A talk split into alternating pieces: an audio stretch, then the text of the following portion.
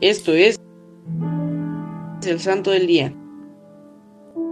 Hoy conoceremos a Santo Mayolo de Cluny. Santo Mayolo de Cluny nació alrededor del año 910 en el castillo de Valenzole, en el este de Provenza. Fue el cuarto abad de Cluny. Procedió a Aymar de Cluny, al que sustituyó, ya que se quedó ciego en sus últimos años y renunció como abad en el año 954. Durante sus 40 años de abadía, sus vínculos con el Sacro Imperio Romano favorecieron la extensión de la Ecclesia Cluniacensis hacia el este.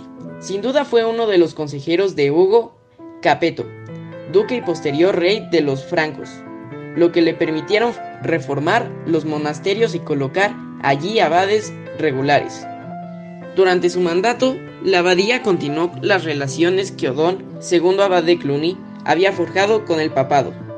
El destino de Mayolo fue excepcional, pues espontáneamente fue reconocido como un santo inmediatamente después de su muerte, y su culto fue el primer gran culto a la abadía de Cluniance.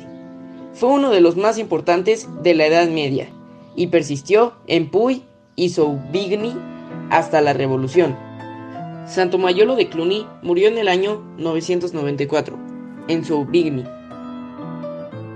Servidores Amoris Christi, Movimiento Amoris Mater. Haz todo con amor.